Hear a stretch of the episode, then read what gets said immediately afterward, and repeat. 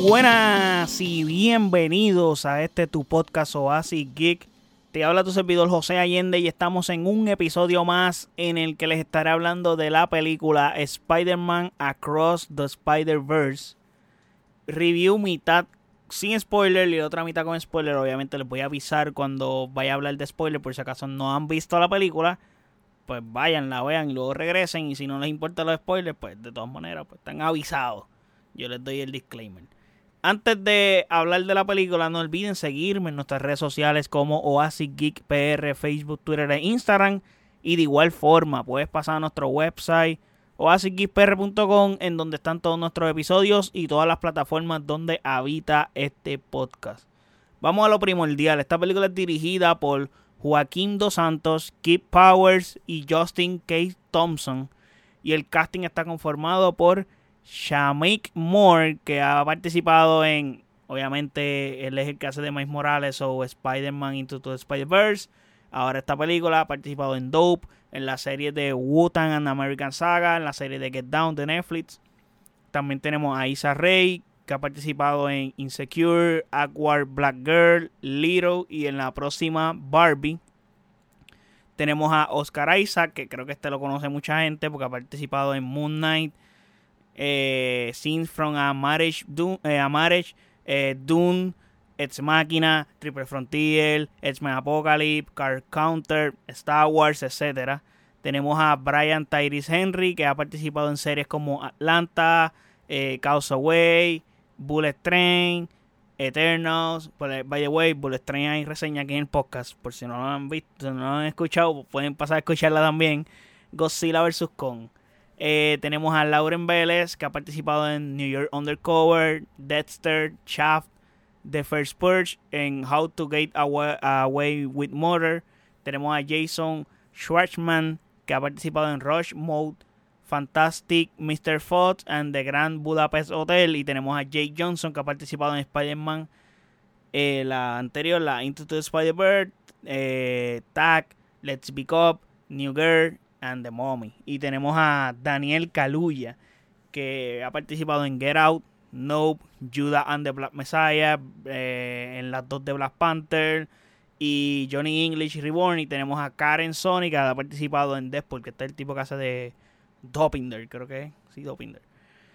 La sinopsis de esta película dice: Después de reunirse con Gwen Stacy, Spider-Man, el amigable eh, vecindario de tiempo completo de Brooklyn, es capturado a través del multiverso donde se encuentra con un equipo de Spider People encargado de proteger su existencia. Sin embargo, cuando los héroes chocan sobre cómo manejar una nueva amenaza, Mal se enfrenta a otras arañas, a otro Spider-Man.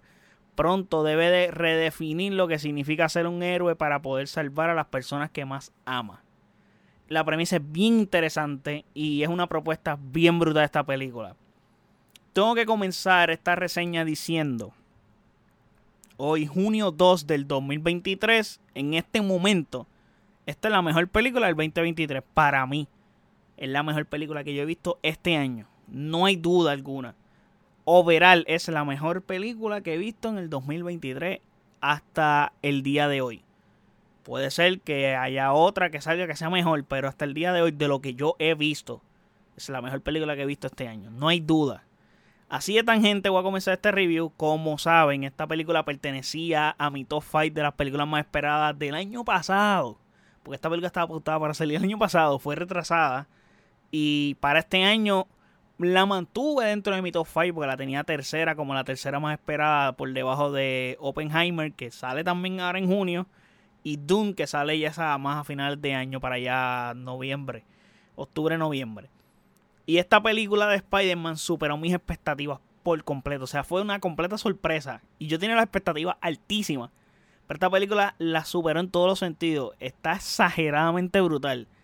Si en el review de Super Mario Bros. les dije que estuve toda la película eh, como el meme de Leonardo DiCaprio, eh, eh, yo reconozco eso, viendo todas las referencias y los easter eggs acá.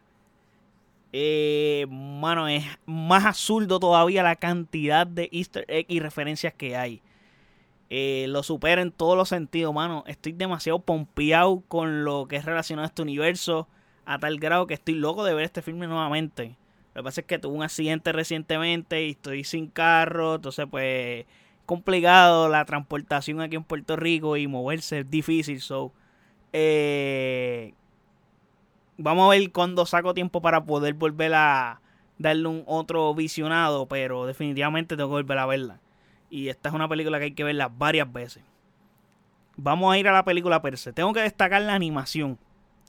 Porque Into the Spider-Verse fue impresionante.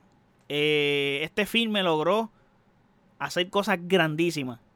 Pero Across to the Spider-Verse eh, fue más impresionante aún porque logró evolucionar esa misma fórmula en su animación. O sea, me voló la cabeza los colores y cómo en la imagen te representan momentos dramáticos, tensos, lo notas en el ambiente, en la vibra, sin diálogos, simplemente con lo que estás mirando nada más.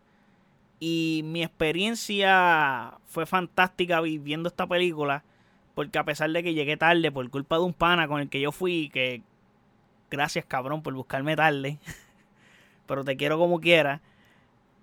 No, o sea, pero nada, no sé si, ¿cómo te puedo decir? No sentí el vibe que sentí en esta película en la sala desde Endgame.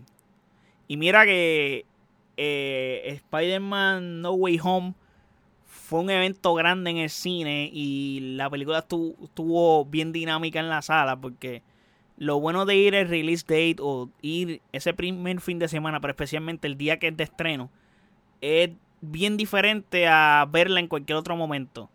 Porque hay gente que ya se mamó los spoilers y van más después, etcétera, pero nada. La experiencia fue fantástica. A mí me, me encantó. O sea. Pero volviendo a la animación. Y para hablar de ella. Es que. Esta película es una de las mejores películas de animación que yo he visto en toda mi vida. A ese nivel. Y mira que la de Into the Spider-Verse está ahí también. Porque yo la tenía ubicada ahí de las mejores que yo he visto en toda mi vida en cuanto a animación se refiere. Pero esta personalmente superó porque esta película se siente más grande en escala, en todo. Es más grande que la anterior. En todo.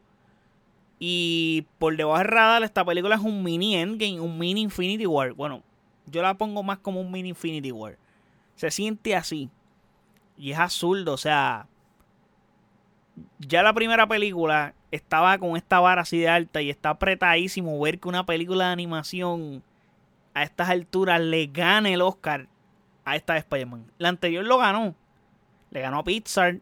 No me recuerdo en qué película fue, pero le ganó a Pixar. Y no creo que esta vez haya una que logre competir. Tiene que hacer algo extremadamente extraordinario para mejorar lo que hizo Sony con esta película de Spider-Man. O sea, estamos hablando de que, bueno, esta película, cada frame es, es disfrutable.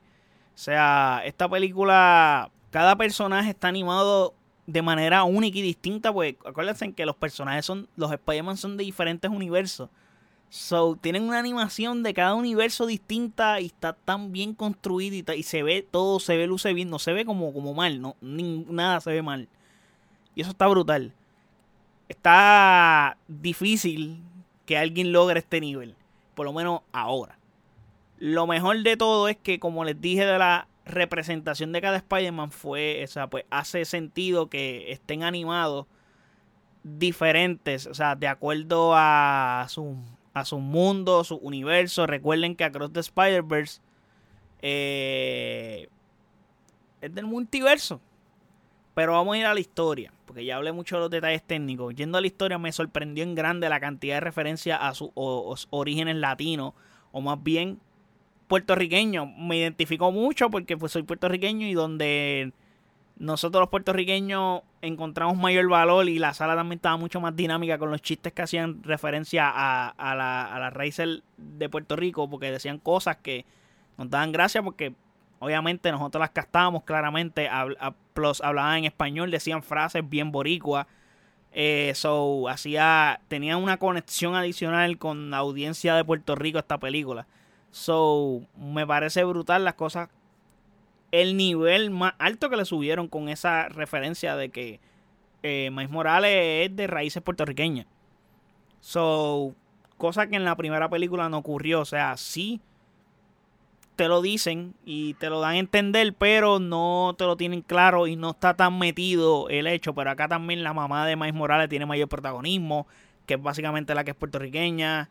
So, eso también le da un punto adicional. Y, manos, dicen verdades y cosas como les dije que nos vamos a identificar bien brutal como boricua. Sobre el desarrollo del personaje está muy bien. Miles Morales evoluciona grandemente crece como personaje, es más heroico, se siente la amenaza mucho más real que nunca y me parece que la película está constantemente contando o haciendo que Miles Morales tenga una identidad de quién es él como personaje, ya que le gustan muchas cosas, pero tiene que decidir eh, qué quiero ser, quiero salvar al mundo, cómo quiero ser como Spider-Man, qué tengo que hacer. Él está tratando de encontrarse y qué quiero ser, qué quiero para mi futuro.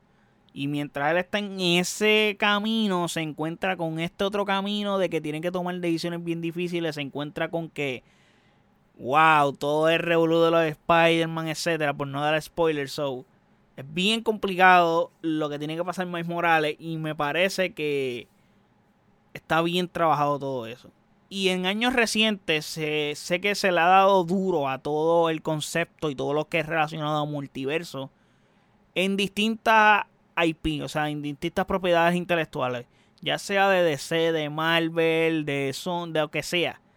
Se ha tocado bien brutal el multiverso, lo que pasa es que es un tema bien complejo y esta película nos presenta a ese tipo de complejidad y probablemente el punto más débil de esta película sea, para mí no lo es porque yo lo caché, pero para otras personas lo débil que puede ser esta película es que es, es más compleja o es compleja la primera es más easy going, tú lo entiendes cool, sí, es multiverso, pero es, eh, te puedo decir que es de una forma algo más por encima.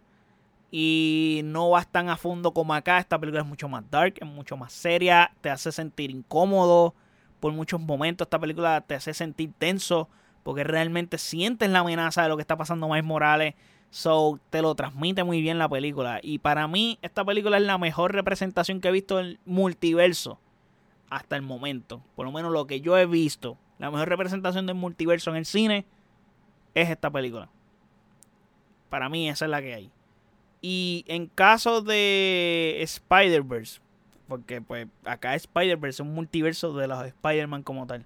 So, todo está bien explicado, aunque si eres alguien casual te vas a, te vas a perder viendo tantos Spider-Man, no vas a entender muchas cosas, por eso es que digo que puede ser un poco complicada en ese sentido, porque la, cantidad de los Spider-Man que salen aquí es masiva. Es masiva, salen una cantidad ridícula de Spider-Man. también esta película te contesta algunas preguntas que te vas vas comenzando a generarte mientras la vas viendo, te las contesta, pero hay, hay preguntas que te las deja pending o te las deja en hold porque esta película se acaba con un maldito fucking puto cliffhanger de siete pares que toda la sala gritó, wow, pero es un cliffhanger bestial. So, eh, tener que esperar para la próxima película que vaya, güey, la próxima película, todo el mundo sabe que venía una, no, es algo que no sabíamos, ya esto estaba escrito, ya se había dicho, pero la forma en que se acaba este filme, hay formas y hay formas. Esta forma está mm, un golpecito en el costado y por eso yo digo que esta película se siente bien Infinity War. A ese mood y esa escala se siente el hecho de que el cliffhanger que te da al final. El detalle es que Infinity War, pues tú más o menos podías sacar una idea de lo que podía pasar. Acá tú no tienes más remota idea de qué diablo va a pasar. A ese nivel, tú no tienes remota idea de lo que va a pasar. Bueno, voy a seguir hablando de eso porque puedo soltar un spoiler aquí, no estamos en esa parte, pero en líneas generales, la coloco como empate con la primera. Personalmente, yo creo que puedo, puedo decir que está un chin por encima. Porque, como les dije, este filme tiene una escala mucho más grande a nivel Infinity War y está bien trabajada. Aunque no lo parezca, pero si lo analizas a profundidad te podrás percatar de ello. De lo grande que es esta película. Porque superficialmente tú la puedes ver y dices, es la parte 2 pero si miras la película, la observas, la analizas y ves lo compleja que es, y cómo se acaba, tú dices, no, dude, esto no es una película cualquiera, no es una segunda parte de Spider-Man normal y ya no, no, una película animada. Esto es algo serio. Y es un evento más que otra cosa. So, si la recomiendo, eh, está de más decirles que sí.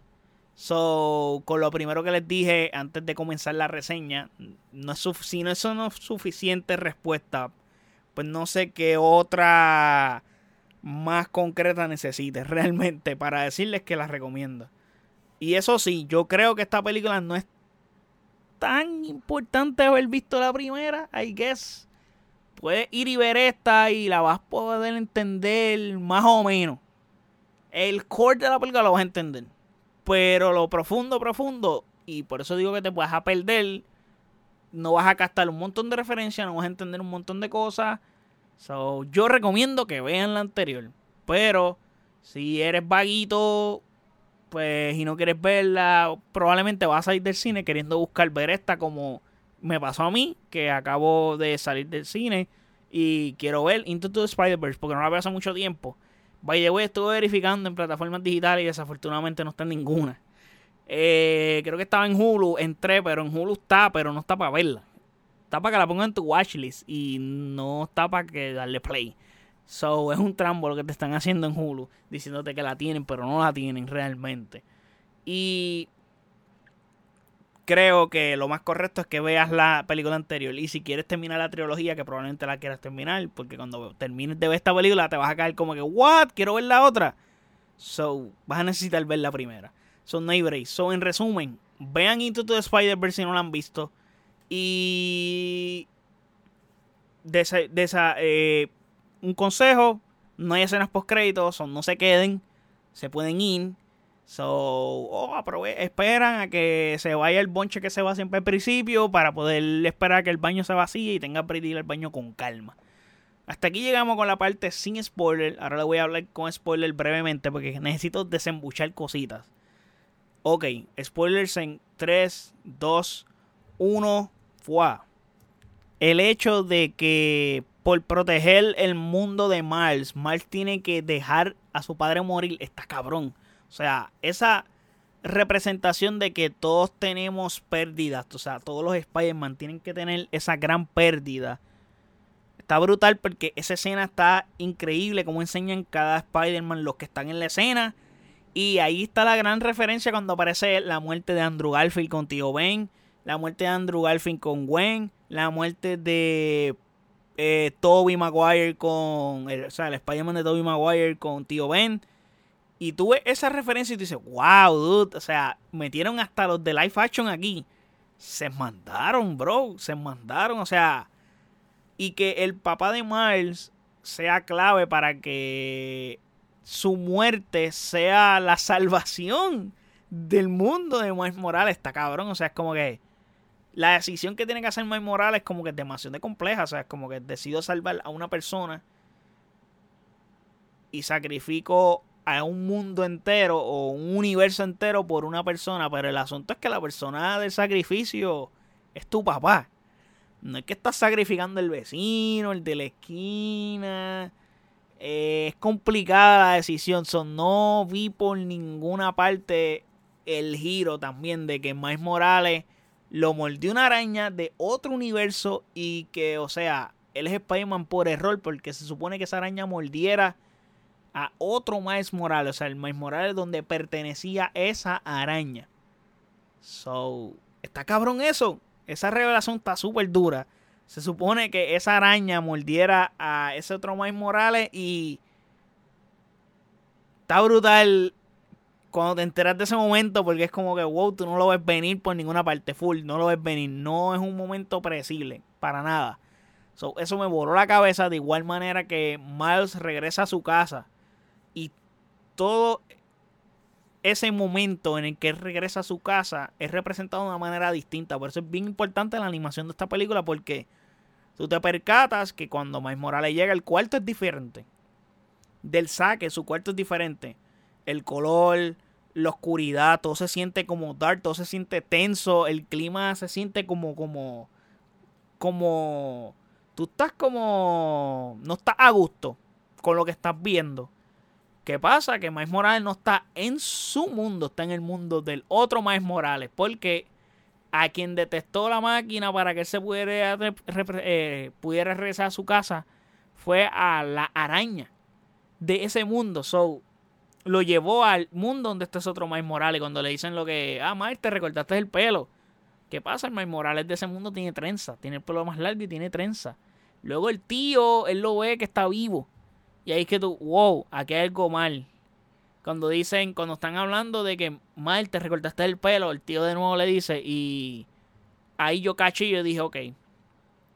Eh, si el Miles Morales de aquí no lo mordió la araña, son no es Spider-Man. Eso quiere decir que este Miles Morales es de Prowler. Eso fue lo que yo dije en el momento. Veo a Miles Morales amarrado en el saco boxeo y veo al tío con el guante como de Prowler, pero no está vestido como de Prowler. Y de todas maneras, como que, ah, y ya le habían quitado el traje, como que, o sea, ya le habían quitado la ropa y se veía el traje de estilo Spider-Man, pero no sé, no sé lo que está pasando en ese momento.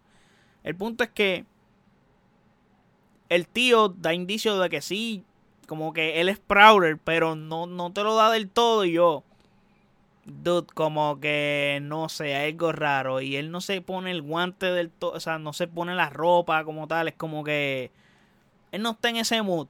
Y yo, dude, Miles Morales de este universo es de Prowler. Jurado es de Prowler. Hacho, y que sale. Y yo, pum, te lo dije. Hacho, me lo imaginé que el Miles Morales de aquí era de Prowler. Hacho, lo vi venir. Pero me tardé un poco en descifrarlo porque es como que lo tenía de duda. Porque cuando va, está tirando referencia del pelo, etcétera. Y yo, Hmm, esto está raro. Esto está raro y veo los movimientos. se lo dije al pana mío, le digo, el Miles Morales, el de aquí es de Prowler. Y él me mira como que raro yo. Vela, así que sale. Pum, te lo dije. Te lo dije. me, me di cuenta. Me voló la cabeza eso. De igual manera, porque aunque lo pude descifrar y me hizo pensar un poquito, lo pude descifrar. Es una revelación cabrona.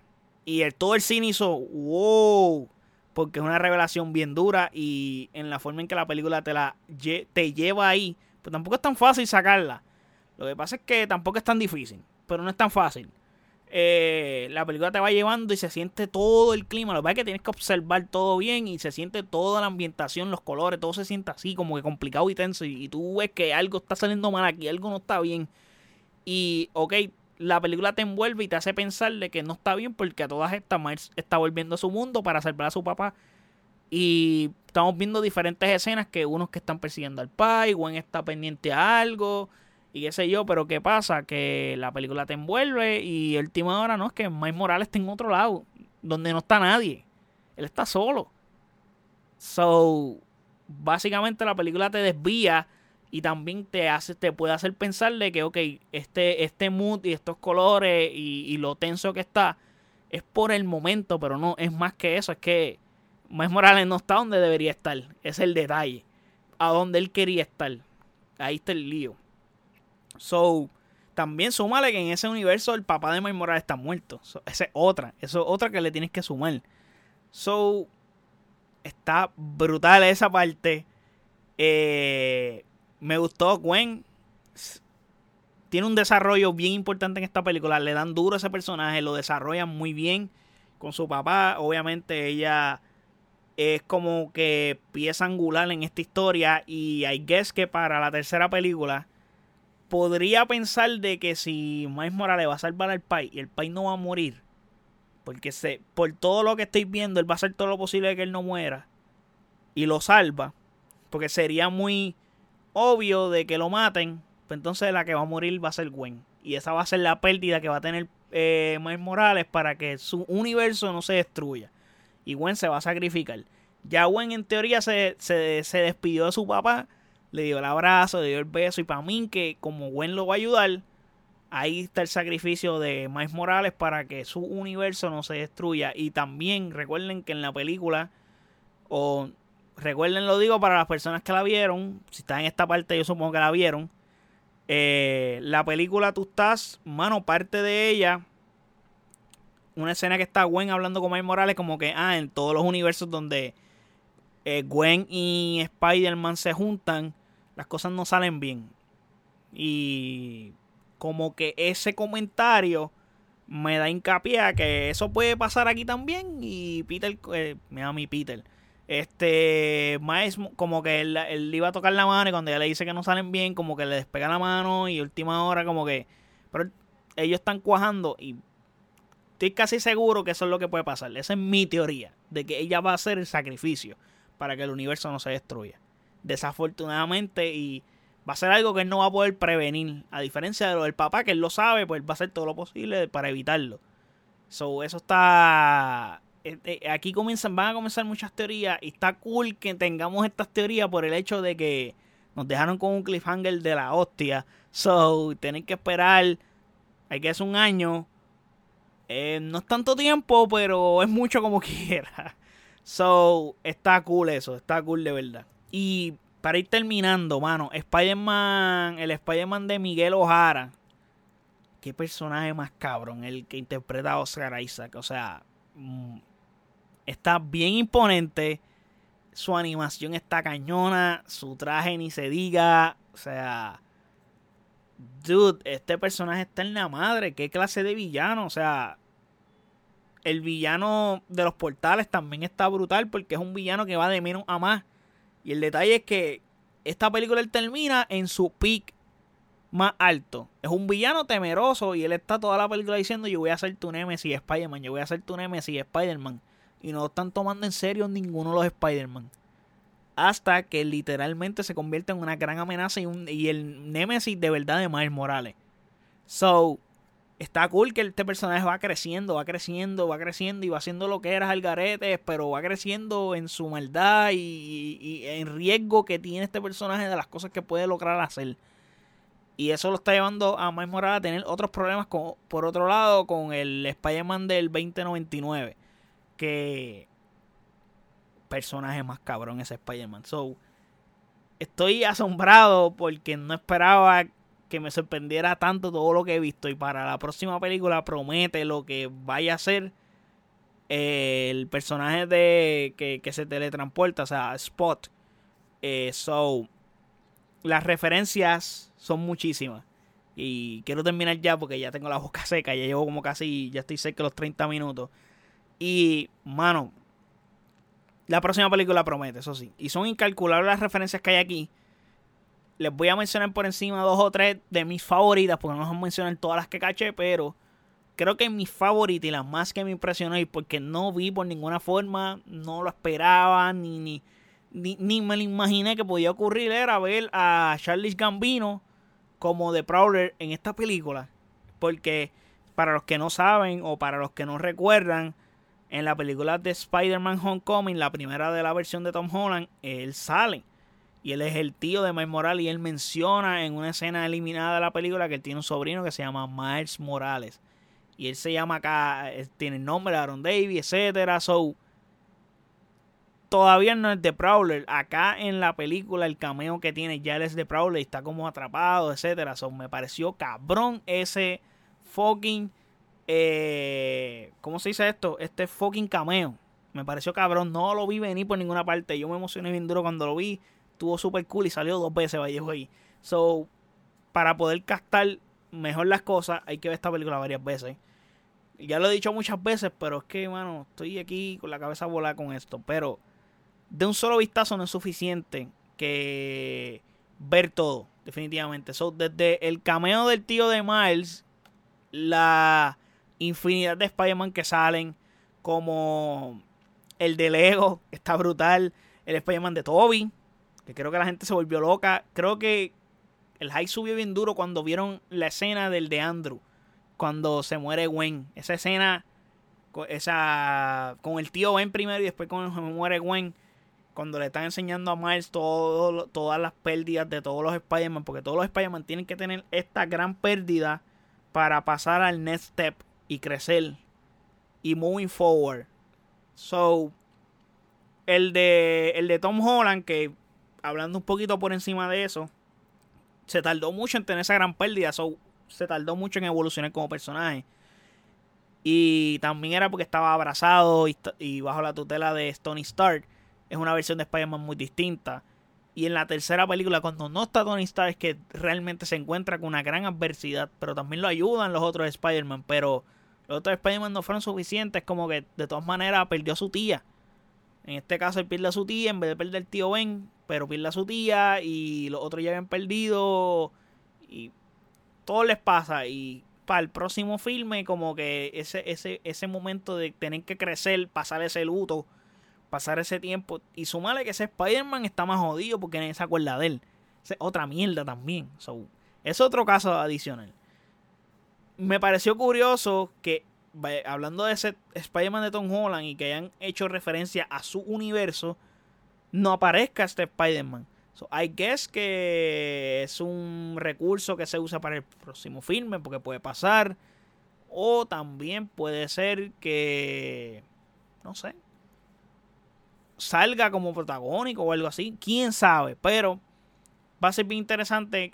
O es bien interesante que no haya salido acá. Porque si ya salieron todos los demás, Tom Holland tiene que salir.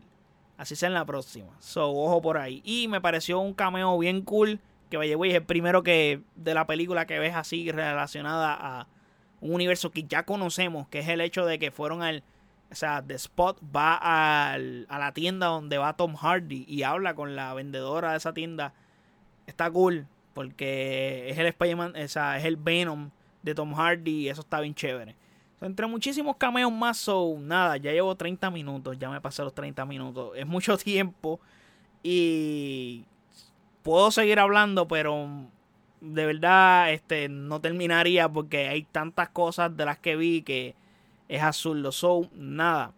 Déjenme saber en los comentarios qué piensan de esta película.